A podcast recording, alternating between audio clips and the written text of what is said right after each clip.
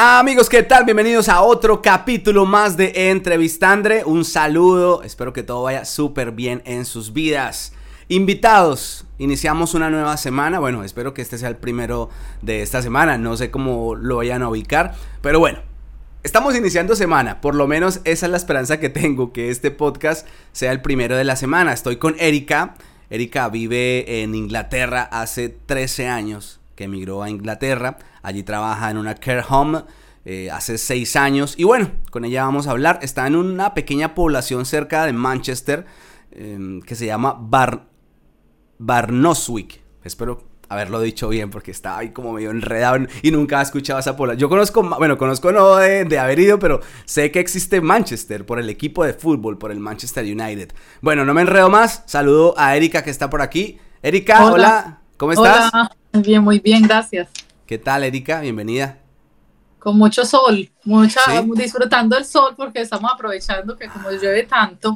Qué bueno. Esta semana está haciendo mucho sol, el lunes y el martes vamos a estar con 35 grados. Qué bueno, qué bueno. Para la gente que vive en Inglaterra, el, ese hecho de tener sol es una gran bendición. Sí, Claro, y para, para, secar la ropa, ahorrar, porque como usamos secadora todo el año, todo, uh -huh. prácticamente todo el año. Entonces aquí se seca la ropa, aquí nos sentamos afuera, la, mucha gente se sienta a hacer barbecue, o sea, a tomar cerveza afuera. Sí, me imaginé sí, la cuerda no... en el patio con ropa extendida. Así, así, así. ¿Sí? Sí, claro. Oiga, eso por aquí, bueno, por lo menos por acá casi no lo, no lo veo. Se ve en los balcones, obviamente porque no es como en nuestro país, que en nuestro país hay muchas viviendas unifamiliares o bueno, que hay ah, barrios sí. de una sola casa donde vive, no es tanto edificio y, y se ve mucho eso, ¿no? En el patio, la sí. ropa colgada en el patio de la casa. Vaya, ah, cuelgue sí, la ropa, vaya entre la ropa que está lloviendo. Aquí, aquí se cuelga aquí atrás, adelante no, es muy raro ver la gente colgando la ropa al frente, pero atrás sí, definitivamente ropa, todo lo que quiera. Hay gente que mi vecina cuelga al frente. Sí, ¿qué temperatura tienen ahora mismo allá? En este momento estamos más o menos a 22 grados, 20, 22 grados. Bueno, yo por aquí estoy a 32 y eso ah, que... ustedes ya está más cálido, ustedes no lo mandan.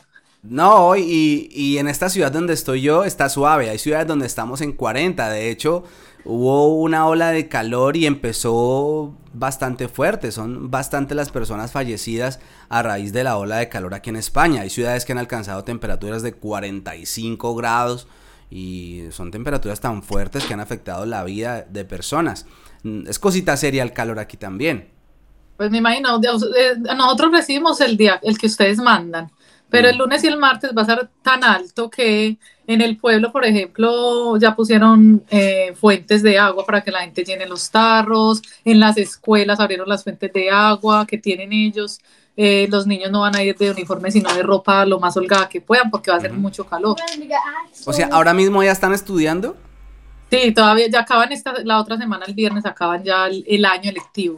Ah, vea. Pues. Empiezan en septiembre el año, el año otra vez, entonces... Uh -huh. Entonces ya están acabando este año, ya son seis semanas de vacaciones. Ay, a rezar a ver quién nos los cuida. Ay, Dios mío, sí. ¿Qué hace uno con esos chinos en esas vacaciones tan largas? Pero a mí me encantan las vacaciones tan largas. Yo soy feliz con ellos acá.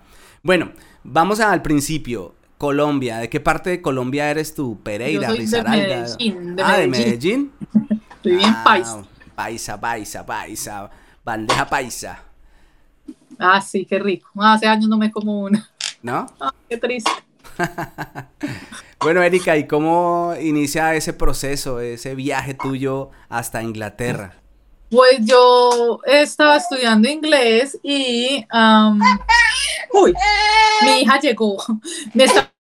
No te preocupes, no te preocupes que este, este podcast es así también, con gran parte de improvisación, pero bueno, creo que se le, se le paró. Se le paró el taxi. Me lo paró. Me paró con una mano, yo veré que yo lo vi. Bueno, se cortó. Vamos a, vamos a esperar a Erika entonces y nos, nos conectamos de nuevo. Vuelve a entrar. Le estoy escribiendo aquí por, por el Instagram. Por el Instagram. Qué calor. Mientras tanto, aprovechemos y prendemos el aire un poquito. Me toca apagar el aire. No sé si esto vaya a quedar en la grabación. Pero me toca apagar el aire porque el aire que me pusieron es un aire que estaba aquí en esta casa, estaba en otra habitación y yo lo hice cambiar pero cuando yo llegué a vivir a esta casa, no, nunca lo probamos. Y el aire suena como si fuera un helicóptero, oigan. Entonces ese ruido queda aquí metido en la grabación. Entonces me toca sacrificarme y quitar el aire mientras grabo. Lo que hago es dejarlo un rato, que se enfríe la habitación y, y empiezo a grabar. Pero no está dando abasto. Es decir, que me toca... Me va a tocar dejarlo prendido así con el ruidito. Tratar de ponerlo con... ¿En qué? En la velocidad del ventilador más bajita. Eso es lo que haré. A ver, ahí, en low. A ver si se siente. Se siente, pero igual sigue sonando muy duro. Pero bueno, dejémoslo así. Aguantémonos el ruidito.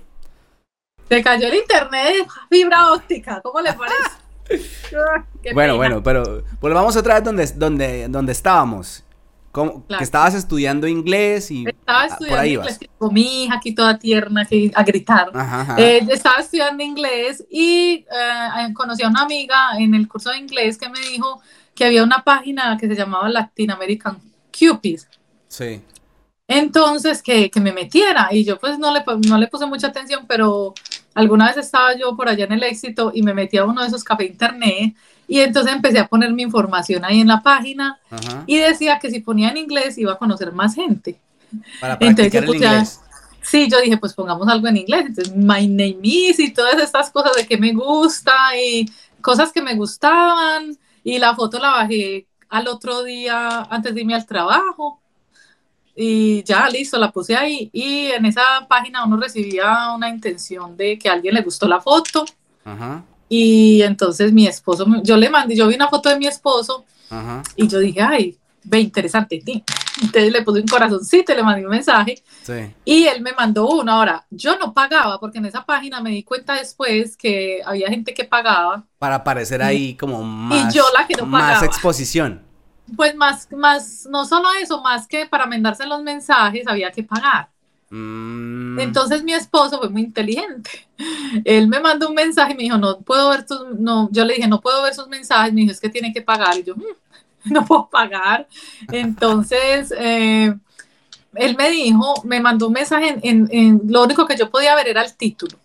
Entonces me dijo que me metiera al Messenger y me mandó el Messenger en el título. Ah. Y empezamos la aventura en el Messenger. En el Messenger. Eh, con ¿Y hablaban en qué? ¿En inglés? sí, en inglés. Yo lo que hacía era que como yo apenas estaba aprendiendo inglés, iba a Google y traducía lo que él me mandaba y yo escribía en español y ponía la traducción tal y como Google me la daba. Sí. Y así fue que empezamos a hablar. Uah, pero yo he intentado tener ese tipo de conversaciones así. De ir a Google, eh, traducir, pero no, no, es, es, es complejo. Por lo menos yo me rindo rápido. No, yo empecé, yo dije, si yo quiero, igual estaba aprendiendo, yo dije, si yo quiero, necesito, entonces empecé así y él fue muy paciente también, porque también, imagínese a alguien que le esté mandando un mensaje traducido que no estaba bien traducido. Él fue muy paciente también. Vaya, traduzca, vuelva, aunque ahorita hay más herramientas mucho más efectivas. Pues en ese momento no había sino Google. Si nos ponemos a mirar hace 13 años, estábamos en café internet en café internet, el internet era todavía de teléfono, el teléfono, el sonito del que uno pegaba el teléfono. Entonces, eh, eh, después de Messenger, estuvimos unos meses en Messenger y después pasamos a Skype. Claro, ya hay la cosa ¿Conoces Skype? Y yo, ¿qué es eso? y ya él me mostró, me enseñó y ya seguíamos en Skype y terminé comprando un, computador porque yo me gastaba mucha plata en el café internet. Yo estoy, yo era profesora de español y yo me gastaba, eh, mi sueldo en esa época eran 800 mil pesos. Creo que eran 800 y yo me gastaba 300 mil solo en, en internet, en, ir al café internet al mes. Apenas llegabas tú al café internet, el dueño del café internet dijo, feliz. Llegó la que es. Le gasta la plata aquí, 300 mil me gastaba yo. Que yo me acuerdo 300. Entonces yo, él me dijo, ¿por qué no compro un computador? Entonces yo le dije, pues voy a mirar. Y él terminó ayudándome con una parte y pusimos el computador en la casa. Yo empecé a pagar el computador, la internet en la casa, así lo podía usar a mi beneficio. Y ya empezamos en la casa ya a hablar en internet. Yo ya dejé el café internet. O sea, ahí ya por Skype hacían videollamada. Videollamadas. ¿Y, cómo hacías ahí para, para poder comunicarte con él, ya que tu inglés... Éramos, hablábamos, pero siempre eran mensajes escritos. Sí. Siempre sí nos decía, hablábamos un poquito, pero era más eh, lo que nos escribíamos y nos veíamos, pero nos escribíamos. Eh, era, lo, era la única manera que podíamos hacerlo hasta que con tanta práctica, imagínese uno traduciendo, escribiendo, después él me escribía, con la práctica yo empecé a aprender a leer el inglés. O sea que sí servía ese, ese curso ahí tan improvisado. Sí, claro que sí, porque ya con la práctica yo ya sabía el que me estaba preguntando. Generalmente todos los días era igual, ¿cómo estás? ¿Qué hiciste hoy? Lo básico, ¿cierto? Te extraño, eh, cuando nos vemos, por el video. Eh, y porque el horario era diferente. Si nos ponemos a mirar, eran seis horas de diferencia. ¿Qué horas son en, en Inglaterra ahora mismo? en este momento son 4 y 35. Sí, están una hora atrás de nosotros aquí en España. Sí, entonces con él era... Adelantado. Mientras yo era en la mañana, si no tenía que ir a trabajar en la mañana a la escuela los fines de semana, y él pues en las tardes a esta hora, y luego cuando él estaba trabajando, él terminaba a las 3 de la mañana, y se quedaba conmigo hablando hasta las 6 de la mañana. O sea, el, el sacrificio de él también fue, terminaba de trabajar a las 3, porque él trabajaba de 3 a 3, y de 3 a 6 se quedaba hablando conmigo, para que yo lo cogiera en el día, y no me tocara en la noche bien tarde. ¿Cuánto duran ustedes en esa, en esa faena? Eh, ocho meses, ocho meses hasta que él me dijo que me quería visitar.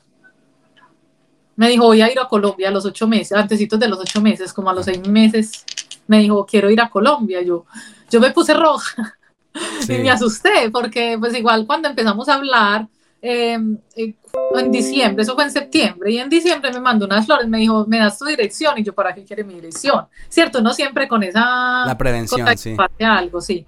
Entonces yo le dije, si usted me da su dirección, yo le doy la mía. Es más, cuando nos vimos en video y nos mostramos la casa, yo le dije, muéstreme su casa y yo le muestro la mía. Entonces ya, porque yo quería ver, en, pues, cómo estaba, cómo era cómo era en el lugar, que no fuera solamente donde él se sentaba, ¿cierto? Sí, sí, sí.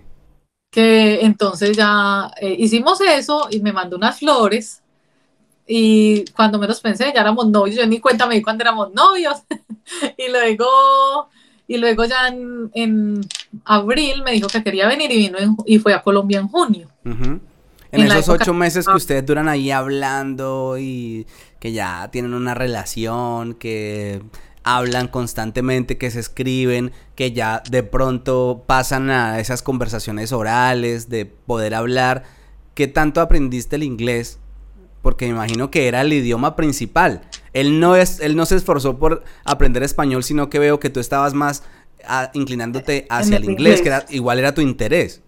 Claro, no, en ese momento aprender, eh, yo aprendí mucho con él, aprendí mucho a leerlo más, a leerlo y a escribirlo él no habla mucho, igual todavía en 13 años, él habla muy poco, es una persona muy callada, pero eh, aprendí a hablarlo un poquito, lo básico, es que siempre era lo básico, porque era lo, que sabíamos. Lo que yo sabía, yo no le podía preguntar más allá de lo que yo ya cuando yo escribía. Y ya, ya lo que hablábamos, oh, hello, hola, ¿cómo estás? Te extraño, ¿qué hiciste? Lo mismo, aprendí aprendí a preguntar lo mismo que escribía. Ya que hablas de aprender, yo he aprendido a leer los comentarios, o sea, adelantarme a los comentarios. Y en, el, en un podcast anterior, donde entrevisté a una chica que se llama Luisa, que también conoció a su pareja así por internet, pero él está en Suiza. Yo lo vi ese. Eh, los comentarios por parte de la oposición, todos tienen algo que ver. Y es que, ay, ¿qué va? Se metió a esa... Porque ella dice que que ella se metió a la página y sin más y que quería ser amigos y tales, pero está los que dicen, no, estaba buscando un extranjero para agarrarlo. Tú, te la tiro a ti tal cual. ¿Ese era tu propósito? Eh, cuando yo me metí a la página, claro, conseguir una persona. yo no voy a ser deshonesta, es que en esa época eh, la gente en Colombia pues siempre sabemos que los hombres son muy muy lindos pero muy coquetos digámoslo así. Entonces yo no tuve yo tuve unos novios tampoco era que tenía muchos ni pensé que me iba a casar nunca. Em, Pero entonces, cuando yo vi esta oportunidad, yo dije, pues miremos a ver cómo son los hombres de otro país, porque es que esperando a que un hombre colombiano quiera estar con uno o quiera quererlo a uno, uno tiene que ser honesto. Y yo me metí ahí, era porque así se llamaba Latin American Cupid. Sí. Eso es lo que estaba buscando de una persona que yo pudiera conocer y que yo diga, esta persona puede ser importante para mí. Y así fue, yo encontré, yo conocí un español. ¿Qué pasó con el español? que estaba siempre metido en un camarote. Entonces no me dio buena espina. Entonces hablé con él un día y ya, y ya, me dio mala espina. Y con una litera, que llaman acá, una litera, que se deja escamar de dos pisos. Sí, pero siempre estaba ahí y, siempre era de noche y nunca, nunca se le dio el interés. Y conocí a un mexicano, él era, él sí estaba más interesado, pero conocí a un mexicano y a mi esposo al mismo tiempo y mi esposo me dedicaba mucho más tiempo. Sí. Inglés mató mexicano. Pues más que eso fue que el, tiempo que dedicaba, el tiempo, me, él me dedicaba mucho tiempo, él se, como te decía antes, me se trasnochaba conmigo para yo estar en el día con él y que no fuera tan noche para mí. Y yo hacía también mi esfuerzo de estar bien temprano en la mañana. Entonces fue una cosa de que pasó así porque él se dedicó tanto a conocerme que se dieron las cosas, pero yo sí fui a conocer a alguien. Oiga, Erika, tanto ah, que ah. él llegó a los ocho meses a la aquí casa. Entre nos, aquí entre nos, solo entre nos esta pregunta. Mm. ¿No se vuelve aburrida una conversación con una persona de otro país en otro idioma? Sí, eh, una amiga mía me decía eso. Ay, pero qué pereza. Y yo le dije, es, es depende de lo que uno quiera. Si usted quiere conocer a una persona porque de verdad quiere conocerla, quiere entablar una relación y quiere eh, tener una vida con esa persona, bien pero si no, si no quiere nada y solamente para divertirse, claro. Bueno, aclaremos que Erika se encuentra en este, en este momento contagiada por el, por el famoso virus. No se lo puedo pegar. no, pues como... sí, sí, sí, sí, tranquila, tranquila. Tranquila, toma un poquito de agua. tranquilízate. sí, sí, sí, sí, sí, dale, dale, dale, dale porque...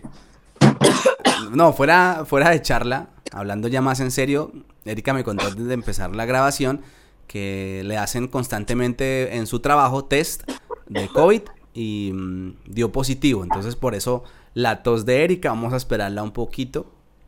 Mientras que Erika se conecta, les cuento. Ya sobreviví.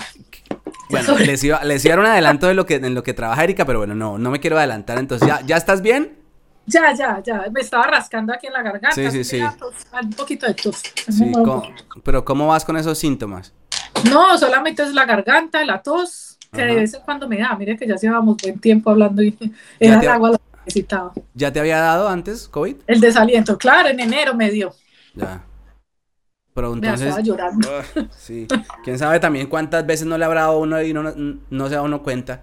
Mm pues aquí nos tenemos que hacer test todos los días, así que aquí nos damos cuenta, nos damos cuenta. Pero por tu trabajo, ¿no? Por el trabajo, sí. Vale, ya me cuentas del trabajo. Sigamos entonces atrás, que estábamos hablando de lo que, bueno, lo que uno ve desde afuera. Otra cosa es como lo ve la persona que está ahí llevando esa relación a distancia con una persona con la que no se pueden entender a pesar de tener traductores y mil cosas. Pero hay, hay un lenguaje que, yo siempre lo digo, que hablo con mis amigos, digo, hay un lenguaje que maneja uno a nivel de país, una jerga que maneja uno a nivel de país, en el amor, en el coqueteo y esas cosas. ¿Cómo, cómo hace uno para poderlo llevar con una persona de otro idioma, lo que decías ahora, que hablaba poco? Por eso te decía, no sé, que para mí eso es aburridor, te lo tiro pues de, frente. A mí me aburriría rapidito una conversación así. Sí, no, eh, pues es que yo soy una persona a la que le gusta hablar mucho y siempre muy sonriente. Entonces, eso fue lo primero que le pregunté a él yo, ¿por qué me escribió a mí? Y me dijo, es que su foto, su foto me gustó. Y yo me acuerdo que ese día yo puse una mano aquí y simplemente me tomé la foto y sonreí con un celular de esos que apenas entraban con, con cámara. y me tomé la foto con una sonrisa grande y él me dijo que eso fue lo que... Y siempre éramos hablando cosas de, siempre le estaba contando de lo que pasaba en la casa, ¿cierto? En Colombia, de todo pasa en Colombia, aquí no tanto, pero en Colombia pasa de todo, entonces yo siempre tenía algo de qué hablar. Siempre algo que contar. y yo era profesora y él me escuchaba y me preguntaba que cómo era ser profesora y entonces tuvimos mucho de qué hablar a pesar de que no, él no habla mucho, pero él escribía mucho. O sea, él no habla mucho, escribiendo habla mucho. Sí. Pero, pero Aunque estaba en modo de conquista, me imagino que también tenía que esforzarse un poco en Claro, y me mandaba flores, y me mandaba flores, en el cumpleaños me mandó dos en, un solo día, ramos, y siempre estaba atento, o sea, me estaba, me estaba convenciendo. Y yo también trataba de ser muy, pues siempre tener alguna conversación, y si no teníamos mucho de qué hablar, simplemente hablamos un ratico, me contaba cómo estaba, cómo le había ido y ya mañana hablamos. Y así, y así hacíamos todos los días, todos los días. esta pregunta la tengo en mi cabeza, pero no sé si me salga bien hacerla, no sé si me pueda expresar bien al hacerla.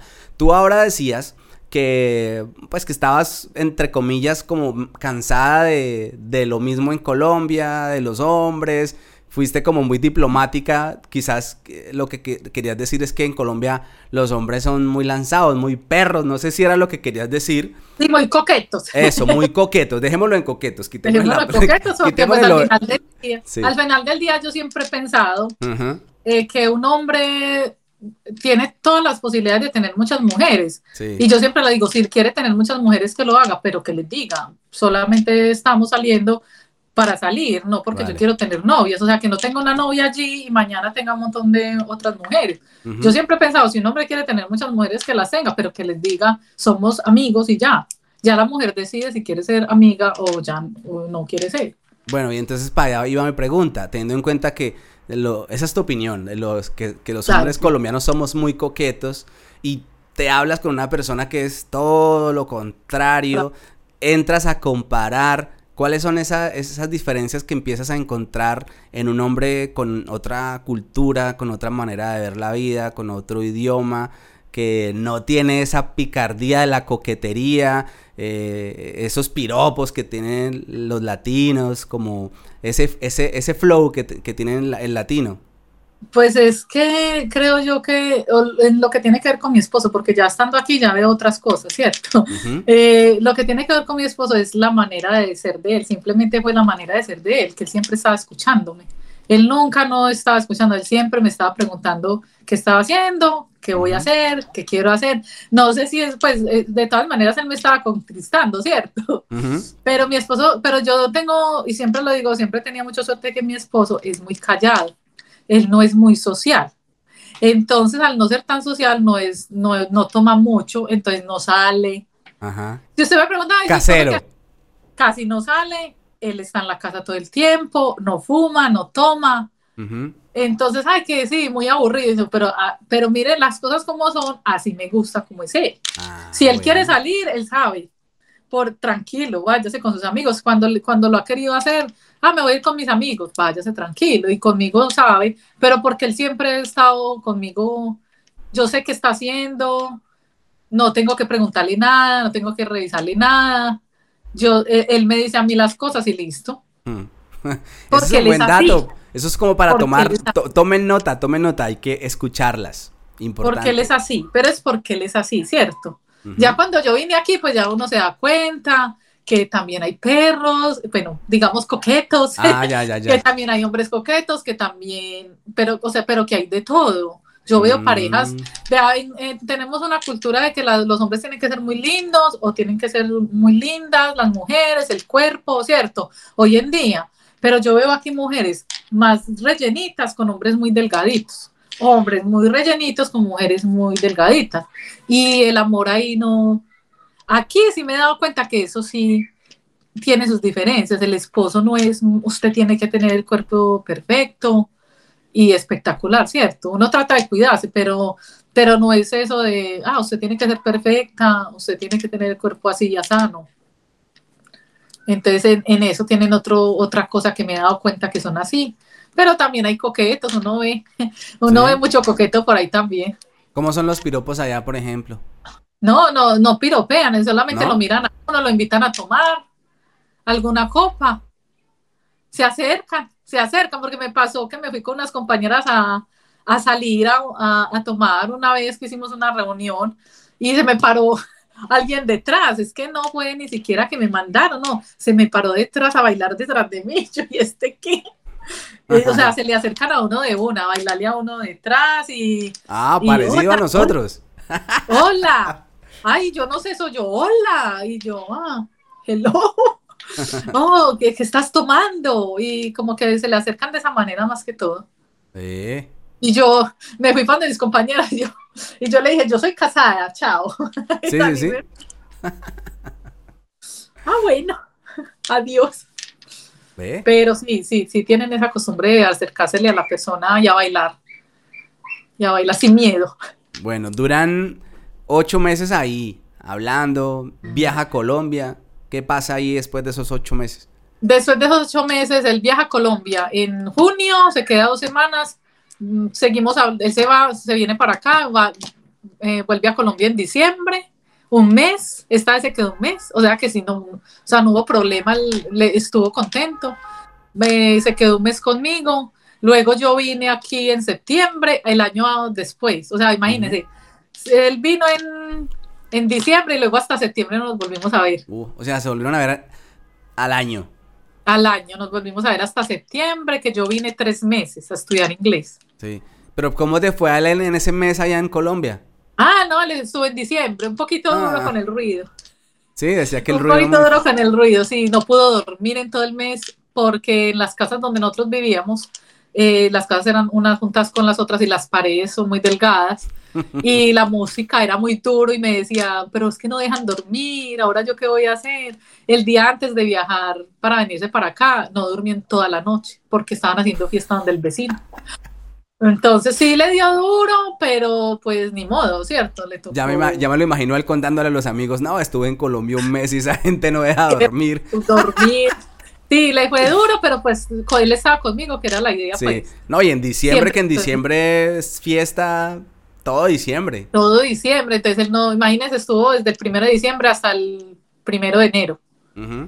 Y no, no lo dejaron dormir, pero pero pues igual estuvo bien, estuvo contento, él disfrutó, la comida le cayó muy pesada, demasiado pesada, los frijoles, toda esa comida demasiado con pesada. mazamorra, es que esa comida es pesada. Entonces sí traté de darle sopas y cosas, pero eso ya lo aprendí después cuando vine aquí en junio, me di cuenta de cómo comían. Entonces cuando él volvió, porque después cuando él volvió yo ya sabía qué darle. ya, ya, que sopitas, que no tanto arroz, eh, diferente, todo muy diferente a como eso. Entonces en diciembre estuvo, seguimos hablando. O sea, no, le, no durmió en un diciembre, pero volvió nuevamente a Colombia para un diciembre. Para diciembre, sí. y seguimos después, masoquista? Yo me vine en septiembre para acá tres meses. Y después de esos tres, yo pensé que me iba a pedir matrimonio. y, y, me dijo la suegra, yo me acuerdo que mi suegra me dijo, estabas esperando el anillo, el 24 de diciembre me dijo estabas esperando el anillo, ¿cierto? Y yo, siendo bien honesta, sí. ¿Cómo me hablé? ¿Cómo me dijo eso la suegra? Eh, en inglés me dijo, estabas esperando el anillo, yo le entendí más o menos.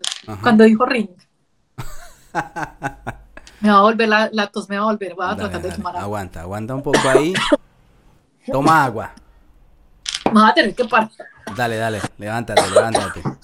Levántate y te esperamos para que nos sigas contando la, historia de Erika en Inglaterra. Ahora les estaba a punto de adelantar un poco acerca de lo que Erika hace.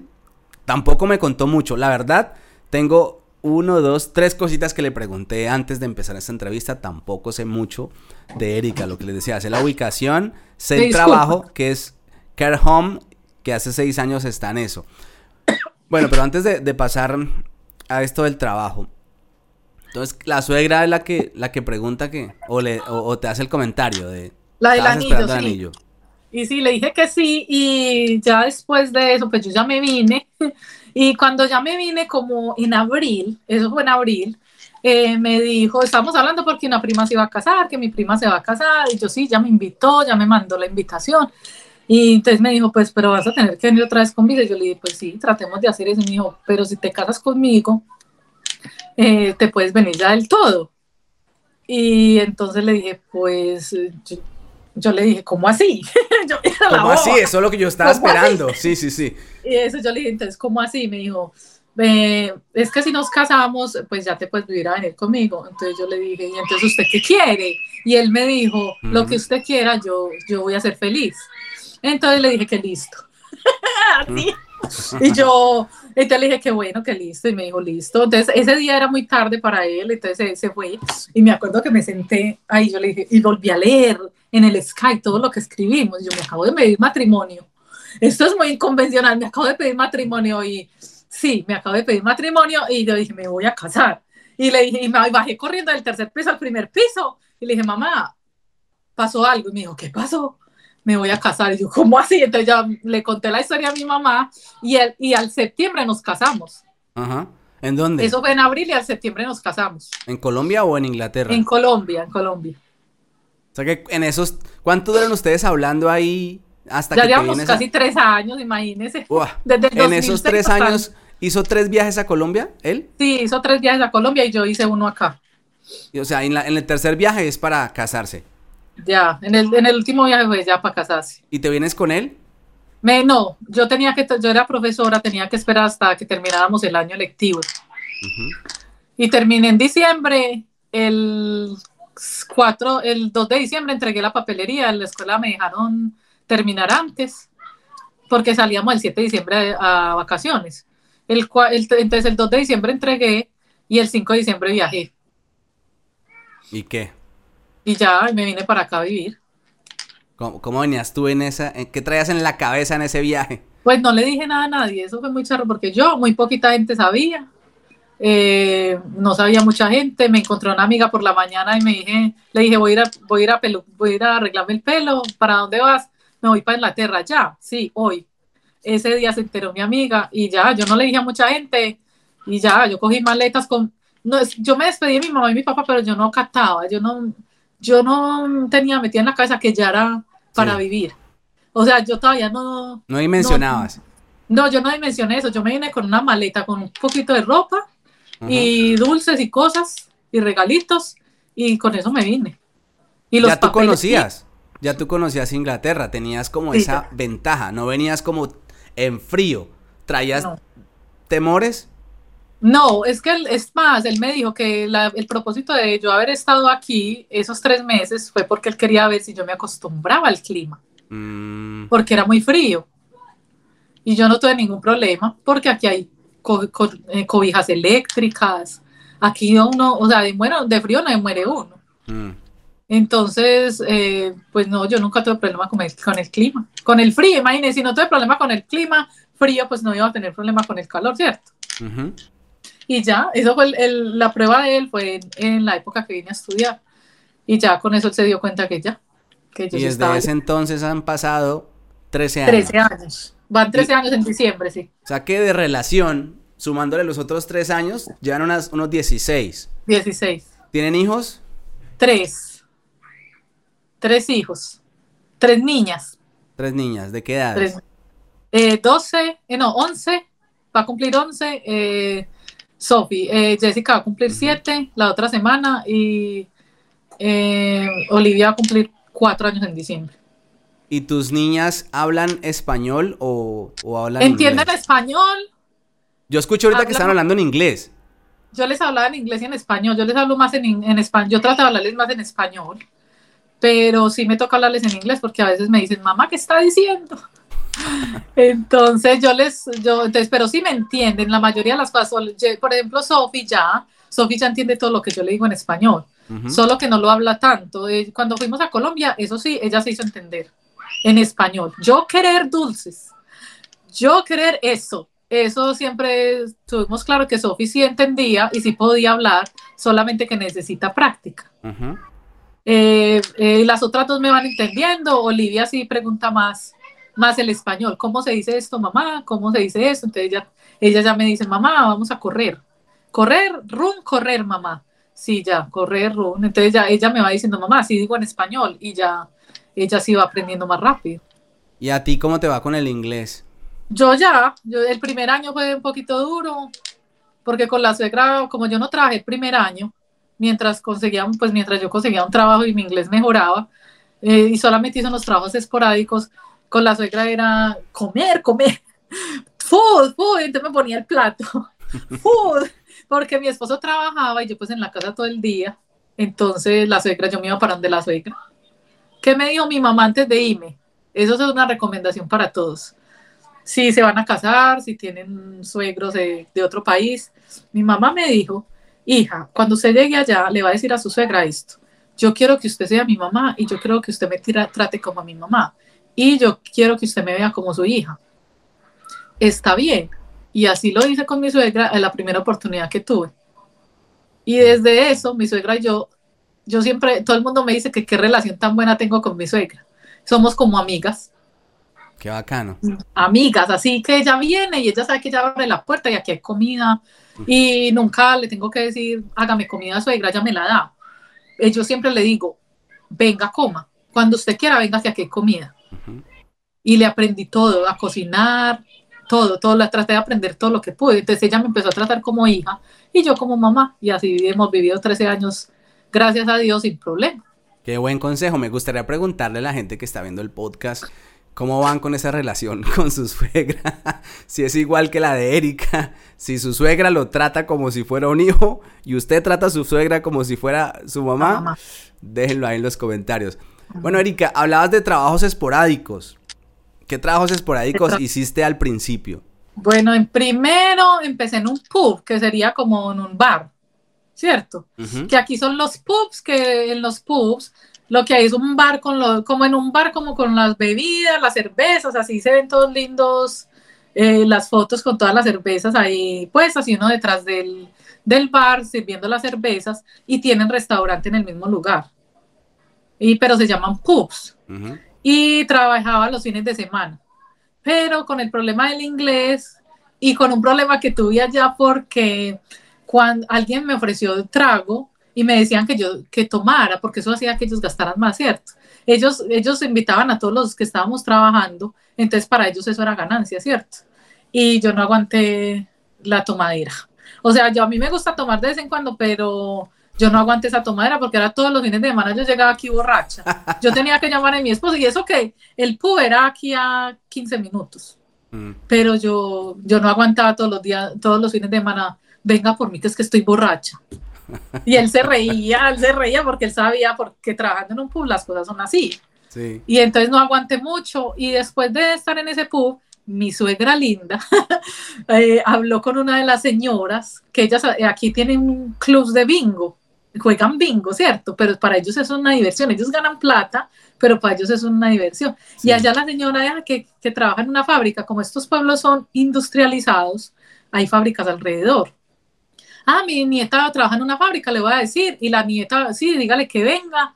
Y eso fue un diciembre, dígale que venga y conseguí trabajo, me, me llamaron, empecé a trabajar en la fábrica, en la fábrica hacíamos eh, roller blinds, que son las cortinas que se bajan y se suben, esas que son enrolladas. Y hacíamos, hacíamos esas cortinas y yo empecé a aprender a empacar, que no era muy difícil, yo soy buena para trabajos repetitivos. Y aprendí muy rápido y allá estuve trabajando cinco años en esa fábrica, ya me quedé cinco años. Ah, pero ese, trabajo tampoco era tan esporádico, o sea, esporádico fueron el primero y, otro así muy parecido, quizás. Ya, sí, solamente el el del pub fuera el más esporádico que tuve. El del pub y cuando limpiaba. Ah, y yo limpiaba en casas de personas. ¿Cómo se consiguen esos trabajos allá? Las amigas, las amigas de mi suegra. Pero eh, la cosa es que aquí los papeles tienen que ser legales. Aquí estar de ilegal es muy difícil. Y la gente, en, en, ciertos países sí llegan de ilegales y tienen más facilidad. Aquí ser ilegal es lo más difícil que hay. Porque usted tiene que tener una tarjeta que se llama National Insurance. Y esa tarjeta es la que usted le da la entrada a tener un trabajo. Si usted no la tiene, es muy difícil. La gente de India, por ejemplo, que se viene, que tiene eh, eh, de estos negocios de comidas rápidas, esconde la gente en los mismos lugares. Eso generalmente tiene en la tienda donde hacen las comidas rápidas y arriba tienen una, generalmente una casita, ¿cierto? Con cocina, con una habitación. Y esa gente se esconde eh, ya he visto muchos programas de eso, se esconden y los tienen escondidos, simplemente bajan a trabajar y eh, ellos mismos quedan arriba, nunca salen. Porque esa gente recoge plata para mandar, ¿cierto? Y la que los mandan son la gente que sí tiene papeles. Entonces aquí tener papeles es muy difícil. Aquí, mejor dicho, y trabajar sin papeles es prácticamente imposible. Entonces en la fábrica dura cinco años Cinco haciendo ese trabajo repetitivo que decías. Y ahí, ¿te acuerdas del salario? Eh, sí, empecé trabajando, me, me ganaba 800 libras al mes, eh, 700, luego 800, pues como va subiendo. Yo terminé ganando mis 800 libras al mes, me pagaban semanal en esa época. Y, y pues yo estaba contenta porque yo decía, ay, 800 libras, ¿cuánto me ganaba en Colombia? Me estoy ganando el cuatro veces de lo que me ganaba en Colombia. Obviamente las 800 libras eran para vivir, ¿cierto? Y eso aquí Sí. una persona no vive con eso aquí pero, pero estaba contenta porque yo siempre decía que cuando yo encontraba un trabajo, quería un trabajo que fuera o bueno en sueldo o bueno en, en donde yo estuviera trabajando. Para mí eso es muy importante. Eso es lo que me hace feliz. Y yo estaba contenta ya porque me iba bien y el trabajo no era mal, había que correr mucho porque habían polacos y lituan- lituanos. Ujú. Y son personas que trabajan mucho y como ya llevan muchos años, ellas corrían por los carritos llenos de cortinas, de 100 y 200 cortinas, entre más cortinas, uno ganaba el, el- el- lo que se hacía y se hacía un tope, se ganaba el extra. O sea, lo que hacía, lo que hacía se ganaba un dinero extra por hacer mucho más de lo, de lo normal. Entonces me tocó aprender a empacar rápido para poder ganarme la plata extra, Las pero nunca fui tan rápida como esos polacos. ¿Y qué sí pasa ahí? ¿Qué pasa ahí que termina el trabajo ahí? Ah, bueno, pues, yo tuve mi primera hija. Eh, yo tuve la licencia de maternidad aquí, era es nueve meses pagos y, un, y usted puede tomar nueve meses pagos y luego puede tomar un año, pero los últimos tres meses no son pagos, o sea, le pagan nueve meses y usted puede tomar los otros tres meses, pero no le pagan. Entonces, con Sofi me quedé nueve meses y al segundo embarazo fue en la misma empresa. Entonces, con Jessica me quedé todo el año porque en la empresa, en la empresa yo quería trabajar medio tiempo y no me recibían en la fábrica. Y me quedé un año sin trabajar después de eso, porque no me recibieron, me dijeron que no podía, entonces me tocó renunciar. Y una compañera que trabajó allá en la fábrica estaba trabajando en la Kerjo, donde yo ya trabajo.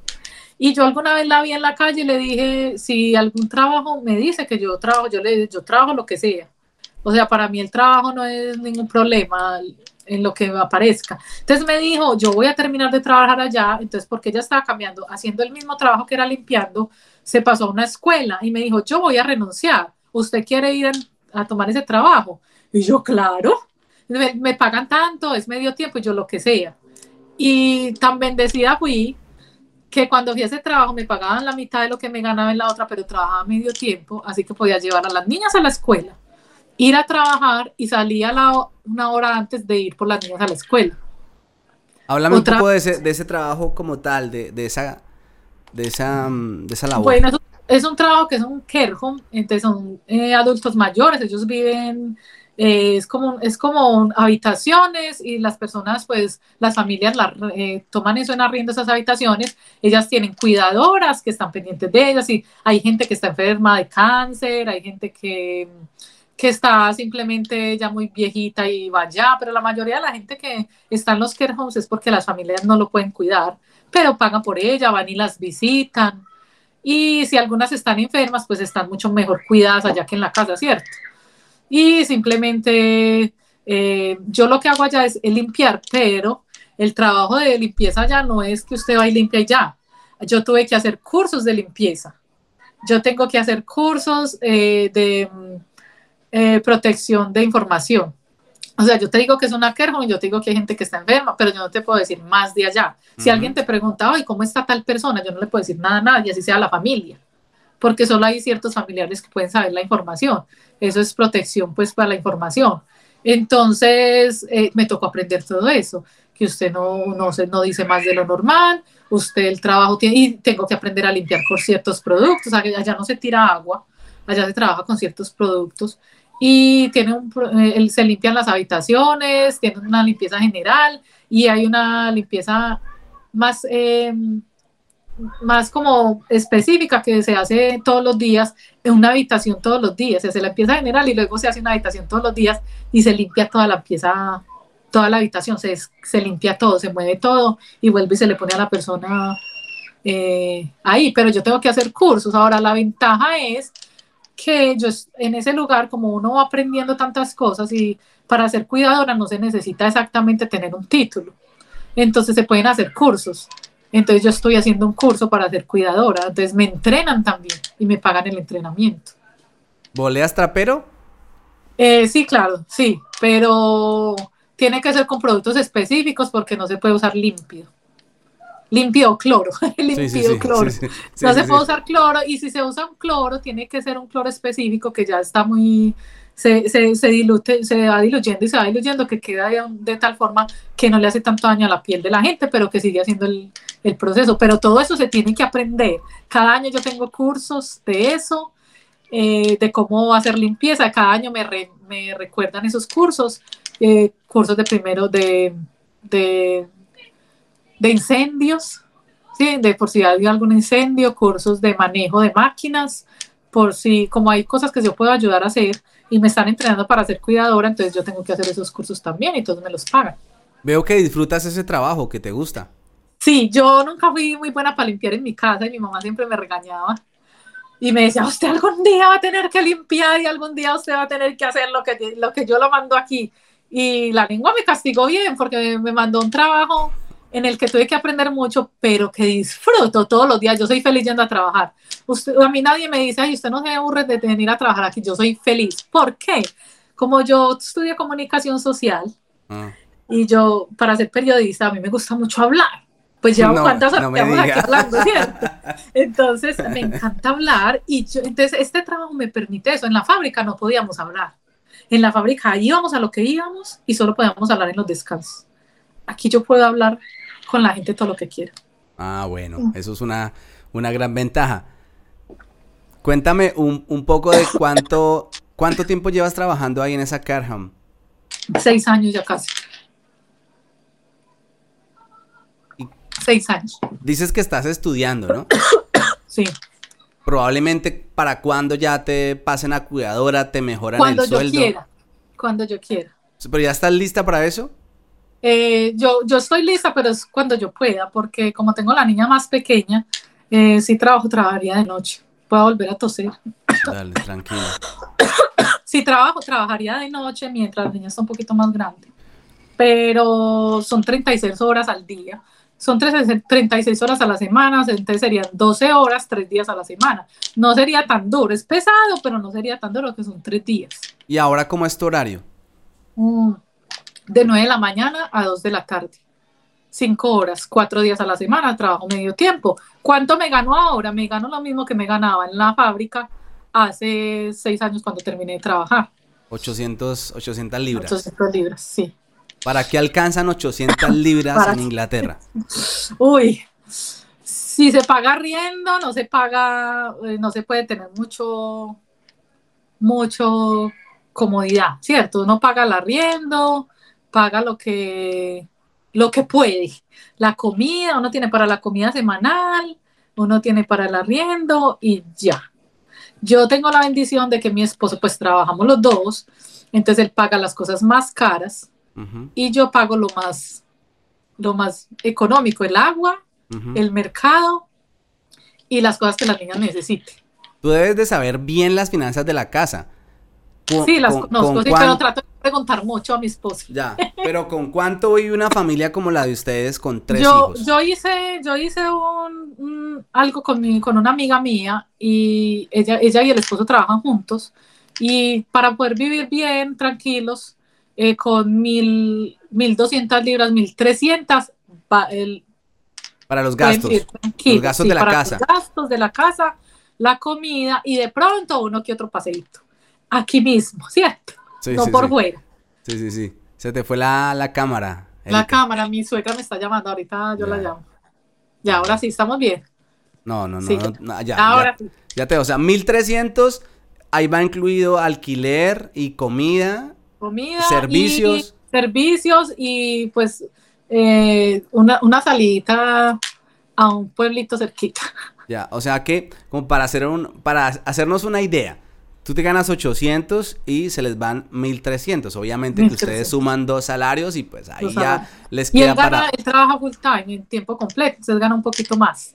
Vale, gana un poquito más, los hombres siempre ganan más que las, que las mujeres aquí en estos países y yo pues trabajo más, podríamos decir que él gana el doble.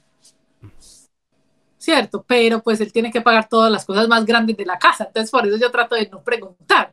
Y más ahora que la energía, el gas, eh, subió el doble, el triple, perdón. Entonces él me dijo que si él pagaba 600 libras al año en, en la energía, por ejemplo, ¿cierto? Ahora paga 1.006 por 3, 18, 1.800. ¿Ya? Es, que se ha incrementado muchísimo. Lo mismo, pasó con el, lo mismo pasó con el gas. Entonces, si él pagaba 400, creo que era lo que paga, ahora paga 1200. Entonces, entonces la cosa está poniendo horas. Yo por eso no le pregunto mucho. yo trato de ayudarle si él necesita, pero él me dice que él está, o sea, que por lo menos como yo estoy pagando otras cosas, las cosas de las niñas, los paseos de la escuela, entonces eh, eso le ayuda a él mucho. Dale. Entonces ahí te pregunto. Disculpa. Tranquila, tranquila. Listo, listo. No, es que eh, tengo como algo aquí en la Sí, no, es que eso, me hace toser. Súper, súper incómodo. Toma agua, tranquila, y voy con, voy con mi pregunta. Listo. ¿Se amaña uno, o bueno, en tu caso particular, ¿estás amañada o estás acostumbrada? Yo estoy acostumbrada y estoy contenta. Mm. Sí, yo, lo que pasa es que yo, te, yo esperaba esa pregunta.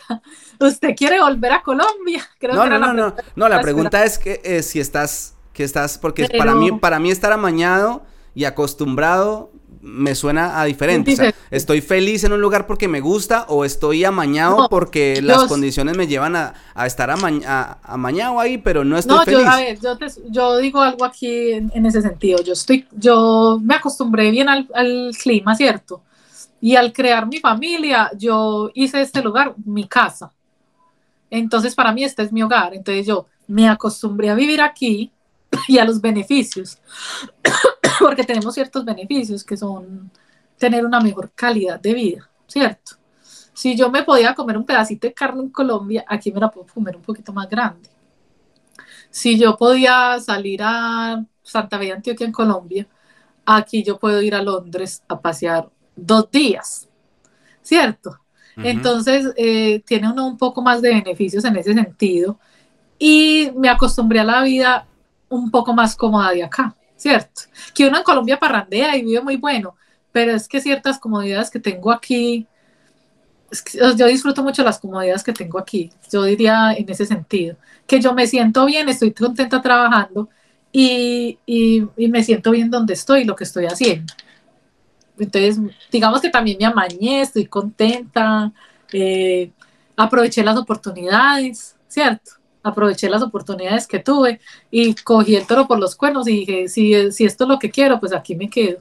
Y hice todo esto mi lugar. En vez de, en vez de hacer que los otros me, en vez de que los otros me digan, siempre me preguntan, ¿estás contenta? ¿Usted se va, va a ir para Colombia? Y yo no, es que este es mi lugar. Yo hice este lugar mi lugar, mi espacio y por eso estoy contenta aquí. ¿Y ya tienes nacionalidad? Tengo, no, tengo residencia. La nacionalidad todavía estoy esperando porque cuesta mucha plata. Siempre ha costado mucha plata. Y ahora cuesta un poquito más que antes. Eh, pero sí quiero hacerla. Sí, en algún momento quiero hacerla, más por los viajes a Colombia, porque me puedo ir por Estados Unidos sin ningún problema. ¿cierto? Y es más barato el tiquete por Estados Unidos si, ya, si ya tengo un pasaporte inglés. Pero pues eso lo veré ya con el tiempo, llegará el día en que lo haga, llegará el día en que diga no, no lo voy a hacer, no lo necesito. Pero tengo la residencia. ¿A ti qué te motivó a participar en el, en el podcast? Ah, yo estaba viendo muchas historias y hay otra cosa que también me gustaría que la gente tenga en cuenta. Eh, siempre lo he puesto en el, siempre que pongo los mensajes a la gente, mm. siempre, siempre lo digo, venir a estos países no es fácil. No es que usted diga, cojo las maletas y me voy y listo. Y miro a ver qué pasa. Primero uno, por, si te miras, si se ponen a mirar la historia mía, todo se hizo muy bien organizado. Nunca fue algo de yo me voy listo. Hasta cuando nos vinimos para acá, yo tuve que pedir eh, permiso en el colegio, a mí me dieron unos permisos por, porque yo venía a estudiar inglés. Entonces siempre fueron con los papeles organizados, todo eso tomó tiempo, pero se hicieron bien, porque venía a un lugar donde uno no sabe dónde se va a dormir, donde uno no sabe quién lo va a cuidar, donde uno no sabe si lo van a... si, si, si uno va a poder aguantar, si, si uno está listo para aguantar, ¿cierto? Para aguantar todas las vicisitudes, porque mucha gente tiene muchas dificultades cuando empieza. Entonces, eh, yo siempre les digo, no es tan fácil como parece, porque a mí me tomó tres años, tres años para poner una relación en, eh, sólida. Para levantarse ese inglés. Eh, para poder tener una relación sólida con él, yo tenía que darle tiempo. Yo no quise hacer una cosa de que a tres meses y ya me casé y llegó allá y quién sabe qué pasa, ¿cierto? Yo me tomé el tiempo de conocerlo, yo me tomé el tiempo de que él me conociera, de que él fuera a Colombia y de yo venir aquí para saber a qué yo iba a venir aquí, ¿cierto? Yo tuve que cambiar de carrera, pero la, la ventaja es que en estos países uno puede cambiar de carrera uno puede hacer cursos y usted va a encontrar un trabajo, aquí hay aprendices, usted puede aprender el trabajo no tiene que ir a la universidad en algunos casos. Pero la gente tiene que entender que para venir a estos países no es coger las maletas y decir me voy. Y te lo voy a decir porque una amiga eh, le pasó eso, ella se fue para España y yo antes de que se viniera para España le dije, yo, yo le dije, yo no la quiero bajar y decir que no se vaya. Eh, lo, que, lo único que quiero es que sepa que si se va a ir ahí, usted tiene que tener tres cosas claras. Primero, tengo plata, ¿cierto? Tengo plata para mantenerme, porque eh, cuesta mucho mantenerse en estos países. Segundo, ¿quién la va a recibir? ¿La va a cuidar? ¿Va a estar pendiente de usted? ¿O, es una persona que usted no conoce y que a la, a la, primera la echa de la casa y la deja en la calle, ¿cierto? Y a la tercera, usted está lista para aguantar lo que sea, porque si se va sin papeles, tiene que aguantar muchas cosas para poder conseguir un trabajo, para poder conseguir todo. Y entonces ella, pensando en eso, terminó consiguiendo una persona que lo ayudó, pero cuando, pues cuando vino aquí, ella estaba en España, yo no sé, en, una isla, no me acuerdo el nombre. Ella llegó allá y ella, ella me escribía de vez en cuando me decía que tenía un trabajito, que le salió un trabajito en hotel, porque eran como zonas turísticas. Y entonces ya después no me volví a hablar. Y cuando me volví a hablar, que yo le preguntaba todos los días, ¿cómo está? ¿Cómo está? ¿Necesita algo? ¿Cierto? Por si algo necesitaba, yo le colaboraba en lo que fuera. Pues que resulta que la muchacha ya estaba en Colombia y lo único que me dijo, güey, usted no sabe todo lo que me pasó. Me pasaron muchas cosas y nunca me ha contado por qué y tampoco la quiero obligar a que me cuente, pero, pero se devolvió para Colombia porque me dijo, usted no sabe todo lo que me pasó. Algo le debía haber pasado que cuando se fue, que se tuvo que devolver y ella dijo, pues Dios no me quería para estar allá, eh, me trajo para acá, para Colombia y aquí estoy otra vez. Y, no es solo Dios, es que hay muchas cosas que pueden pasar que uno no está preparado para eso. Y yo quería, en cierto punto, hacerle ver a la gente que hay muchas cosas que hay que tener en cuenta antes de irse. Siempre bien organizado. Si usted está bien organizado, así le toca dormir en una en un andén. Usted tiene, cierto, que usted esté durmiendo en el andén, pero que tenga plata para comer. Que usted esté durmiendo, pero que usted diga, tengo plata aquí para todos los días comer y yo duermo en el andén mientras consigo trabajo, ¿cierto? Pero y, que si hay frío, pues tengo plata para ir a un hotel en el momento que esté frío. Pero cuando, pero si usted uno se va ahí sin plata y después se queda sin nada y le toca devolverse, ahí, ahí, o sea, se pierden muchas cosas que, que uno no toma en cuenta.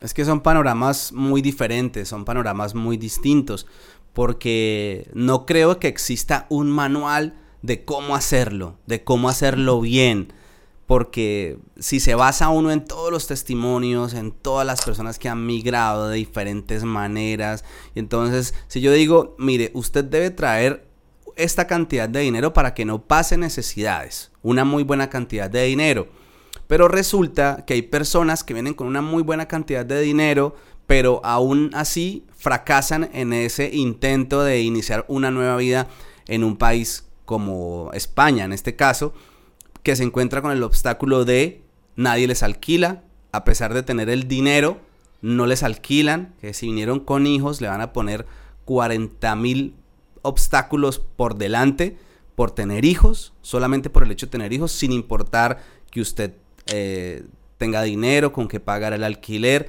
o la otra a la que se enfrentan es a pagar un año adelantado del alquiler ¿cierto? Está ese, está ese ejemplo real. Pero resulta que hay otra persona que pueda que esté viendo este, este podcast y diga, no, yo fui diferente. Yo me vine sin un peso, sin un euro, llegué aquí y estoy trabajando y me ha ido muy bien. Entonces, volvemos a lo mismo. Hay un manual de cómo hacerlo, realmente lo hay. Yo no sé, yo, tengo mis dudas. probablemente no hay manual, pero si uno sabe a lo que se va a enfrentar, si uno lo tiene en la cabeza, porque es la otra cosa, uno se va y una, hay personas que se van y no aguantan el, peso, porque es mucho peso, el trabajo es duro y más sin papeles, eh, las cosas no son tan fáciles, entonces toca aguantar, ¿cierto? Toca aguantar y vea, por ejemplo, yo en ese punto me tocó aguantar, pues yo tenía mis papeles, pero cuántas tomadas me tocó aguantarme para poder mantener ese trabajo hasta que yo dije, yo ya no puedo más, ya no aguanto más esto. Pero, pero, pero hay mucha gente que que no está preparada mentalmente para todo eso porque en Colombia vive tranquila, porque cuando uno se da cuenta, cuando uno viene para estos países y, y ve que las cosas son más difíciles, que todo vale más, uno dice, mm, en Colombia estaba mejor, ¿cierto? En, Colombia, en Colombia me estaba yendo mejor, es simplemente que son sacrificios que mucha gente tiene que tener, hay gente que es capaz de sacrificarse, hay gente que no aguanta que no aguanta y sale y se va porque no aguanta el, peso de todo esto. Yo lo que, que tengo, yo lo que tengo, bueno, esto es una opinión personal. Yo lo que creo es que muchas personas, y me incluyo entre esas personas, hablamos de la boca para afuera y decimos que nosotros no le medimos a lo que sea, que estamos dispuestos a lo que sea, pero en el fondo sabemos que no estamos dispuestos a lo que sea, pero aún así decidimos lanzarnos a ese océano de dudas, a ese océano de, que desconocemos, a ese mundo que no tenemos ni idea a lo que nos estamos enfrentando. Con todo eso y con todos esos temores y con todos esos miedos y sabiendo que uno no está dispuesto a lo que sea. Porque es que ese lo que sea es, es tremendo. Es, tremendo. Es, tremendo. o sea, si por, eso, por eso me quería animar a decirle a la gente, eso sí se puede hacer, pero hay que estar dispuesto a muchas cosas para lograr lo que se quiere. y aguantar muchas cosas yo tuve un proceso de tres años que para mí fue diferente. Sí, fue diferente, pues imagínese uno hablando con una persona tres años, un idioma diferente y tener que hacer ese proceso de conocer a la persona y de ganarse la confianza de esa persona, porque es tener la confianza de que la persona confíe en uno para traérselo también para acá, Entonces, en, tu caso, en tu caso hay un privilegio de por medio. Porque no todas las personas tienen ese privilegio. Y siempre digo que yo tuve mucha suerte, que yo nunca pensé que yo iba a tener esa suerte. ¿Cierto? Porque yo, yo cuando conocí a mi esposo, nunca pensé que yo me iba a casar con él así de una. Yo dije, pues lo voy a conocer y quién sabe qué va a pasar. Pero nunca pensé así, que me iba a casar. Yo nunca, en Colombia nunca pensé que yo me iba a casar con un inglés y me iba a venir a Inglaterra a vivir. Eso no fue algo que yo planeé tampoco. Eso fue algo que pasó y que pasó pues porque por algo es. Y siempre digo que es por por estas personas. No, pero venga, hablando, hablándolo claro, lo que hablamos en un principio. Si yo me meto en una página que sé que a, a qué me estoy metiendo, que tú lo dijiste muy claro, pues en el fondo también uno tiene esa, esa esperanza o no sé si, si o tenga esa opción de saber qué puede pasar.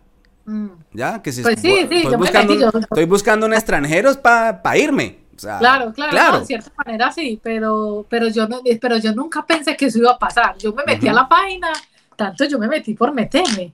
Y yo cuando dije, ah, ponga inglés, ah, bueno, pongamos inglés, pero nunca fue, pero nunca pasó que yo dije, ay, no, pues esto voy a hacer y esto va a pasar. Y fueron pasando las cosas y se fueron dando las cosas de tal manera que terminé casada con un inglés. Claro, en ese momento no te lo imaginabas. No, y creo que siempre digo que eh, probablemente el propósito mío de estar aquí son esas personas a las que voy todos los días a ver a, mi trabajo. Ah, yo todos los días llego con una sonrisa de oreja a reja, así me sienta mal, así ese día esté enferma, así ese día las niñas me sacaron el, la piedra porque se levantaron tarde y nos tocó correr para ir a la escuela. Así yo esté estresada. Yo voy a mi trabajo con una sonrisa de oreja a oreja porque allá esas señoras me están esperando con una sonrisa para hablarles, para decirles cómo están, cómo amanecieron. Anímense, ¿me entiendes? Para mantenerles el ánimo arriba, porque son personas ya de 80, 90, 101, tenemos uno de 101 años. Mm. Entonces, yo siento que ese es mi propósito. Pues tener mi familia linda, pero ese propósito de ir todos los días a donde esas señoras, ese propósito para mí es suficiente. Oiga, Erika, esta, esta pregunta no sé, es una pregunta que no tiene nada que ver, es una pregunta como muy suelta que hace rato se la quiero hacer a alguien y como siempre a mí se me olvida, si no tomo nota se me olvida. Yo soy de los que disfruta mucho cuando estoy viendo un contenido los comentarios. O sea, me gusta leer comentarios, menos de mis videos. Ahí sí no me gusta meterme mucho. Eh, eh, pero sí en, en otros, otros tipos de videos me encanta leer comentarios. Tú eres consumidora del canal. Eh, mm. También estás activa en los comentarios. ¿Qué opinas tú de, de, los comentarios que se hacen especialmente en este canal? Pues a veces eh, son un poquito duros para muchas personas. Eh, a veces les dan, pobres, pobres otras personas les tiran muy duro a veces. Hay gente que entiende, que entiende la situación, pero hay gente que le tira muy duro. Pero creo que es, es lo que ellos están viendo y están percibiendo. Yo esperaría ver qué van a decir cuando, cuando salga este y van a decir muchas cosas, pero es lo que ellos perciben. Y es muy difícil eh, tratar de explicarle a muchas personas eh, punto por punto, ¿cierto? Esto no puede durar 100 años, esto no puede durar muchas horas y estarle respondiendo todo, todas las preguntas a todo el mundo, pero hay gente que es muy dura, no sean tan duros, eh, las cosas pasan y estamos haciendo estos videos y yo me y yo y yo te llamé porque yo quería contar mi historia porque creo que es muy importante que la gente sepa muchas cosas de por qué la gente se va del país, que no sobra, no siempre es por, la, por los problemas del país, que, no, que a veces es, es porque estamos llamados a irnos. Así de simple, estamos llamados a, a, no vivir en ese país y que ese, y que ese país que tanto queremos eh, fue la casa en la que nacimos, pero estamos llamados a vivir en otro país y a ser probablemente feliz a otras personas, ¿cierto? Que es lo que yo siento, no sean tan duros, a veces hay que entender por qué las cosas pasan y que si las cosas pasan como pasan, pues así se dan, buenas o malas, así pasaron y esas son experiencias que la gente, eh, me gustaría que la gente viera, simplemente que aprendiera un poquito, que, que escuchara un poquito de la realidad. Juguemos a adivinar los comentarios en este podcast. Ya llevamos más de una hora y la gente es, es, es otra cosa que me he dado cuenta. Muchas personas hacen comentarios basados en el título del video. No sé cómo se vaya a llamar este, este capítulo. Pero la gente lee el título y ya con eso es suficiente para escribir un comentario. Por ahí se van. Otros eh, escuchan cinco minutos y arrancan ahí donde, donde en lo primero se pegaron de ahí. Entonces, a esta, en, este, en esta altura del video, cuando llevamos más de una hora de, de programa, ya los comentarios están hechos. Mm. Entonces, ¿qué van a decir? ¿Qué crees tú que van a decir según tu historia? Jugando aquí a los adivinos. Mm, no sé. Me gustaría mucho hacer eh, ese ejercicio. no sé, no, se me ocurre pensar algo, pero ah, esta sí es de buenas. Mm. Eh, esta sí es de buenas o eh, esta, se, esta se fue porque nomás quería conseguir marido con plata. Y una vez les digo que mi esposo rico no es. Nosotros aquí vivimos como cualquier persona en cualquier casa con hijos, ¿cierto? Sí, sí, sí. Que no, no salimos, no viajamos, no paseamos porque todo nos lo gastamos en los hijos. Es más, a nosotros nos dicen ustedes que ni pasean a España. Nos dicen ustedes ni a España van. Ah, pero es que no alcanza. Entonces, que esta se va a buscar un novio rico para, ¿cierto? No, mi esposo no rico no es, nunca, eh, no, no, me tocó esa cosa de que le tocó a un novio con, con, con mucha plata y y que, y que la trata como una reina y que pues mi esposo, gracias a Dios, lo, dijo lo que, lo que iba a hacer. Su hija nunca se va a mojar las manos para lavar los trastes, claro, porque aquí está la lavaplatos. Entonces, a lo menos eso, eso lo prometió, eso lo cumplió. Lo cumplió, lo cumplió. ha sido un hombre de palabra. Pero mi mamá está muy contenta porque este es el país del hágalo usted mismo y me tocó aprender a limpiar, me tocó ser la mamá, mi mamá se sorprende mucho porque pues aquí los hijos no están la mamá y el papá y todos ahí encima de uno cuidándole como en Colombia que uno tiene un montón de gente ayudándole, ¿cierto? Aquí a mí me tocó a los dos días de parir salir con la niña, hacer las vueltas que tenía que hacer y, y si eran dos, con las dos, y si eran tres, y si era invierno, entonces pues me imagino que van a decir, ah, esta se va a buscar, pero no. Eh, sí ¿Qué cuento de que hacer la dieta a los 40 días con caldo de pollo y pollo de, finca, ¿no? No funciona aquí, eso aquí no funciona, eso hay que sí. párese y siga ya. Yo recuerdo que mi mamá alcanzó a hacer esas dietas eh, con mis, hermanos menores, que 40 ah. días mi mamá ahí en ah, cama le llevaban esos pollos. Mi mamá estuvo en el segundo embarazo, cuando tuve mi segunda hija, se quedó dos meses. y me limpiaba la casa, pero yo, le, yo me paraba y yo le decía, mami, venga, yo le cocina, venga, salgamos. No, usted no se puede salir a... Pero sí se hizo, se salió y se le enseñó cómo era que había que vivir aquí. Ah, bueno, Erika, pues muchas gracias por compartir con nosotros parte de tu historia porque sí, es verdad, se queda uno corto en, en, este transcurso o en este tiempo que le dedicamos al podcast. Algunos dicen que muy corto. Cada vez se les hace más corto el podcast, pero... No ah, bueno, y quiera, si quieras corto largo, ¿cierto? Sí, sí, sí, sí, sí, hay unos que les encanta que sea muy largo. Erika, pues muchas gracias. ¿Quieres despedir con algún mensaje en especial, un saludo para alguien? Pues pues saludo a todos los que están viendo el video. No sean tan duros con los comentarios. no sean tan duros con los comentarios, pero es, comenten según lo que, lo que pues están escuchando, ¿cierto? Y uh, saludos a todo el mundo en Colombia, ojalá estén pasando muy bien y pues lo único que tengo para decir es, si quieren salir del país, háganlo, pero recuerden, siempre con orden en saber lo que se quiere hacer para no, para no tener tanto sufrimiento. ¿cierto? Siempre sabiendo lo que se quiere hacer. Si no están seguros, quédense allá, allá están bien, allá están, allá pueden estar mejor. Simplemente asegúrense de que eso es lo que quieren y listo. Eh, y ya, y estar listos para la aventura, sí, aventúrense pues porque de todas maneras estos países le abren a uno la mente, estos le abren a uno el, el, los ojos y uno se da cuenta que en Colombia se puede vivir mejor, simplemente que nos toca trabajar juntos para poder hacerlo. Creo que esa es mi, idea de eso. Y eh, ya casi voy a Colombia, así que que me esperen mis frijolitos. chao, Erika, gracias. Muchas gracias a ti, chao.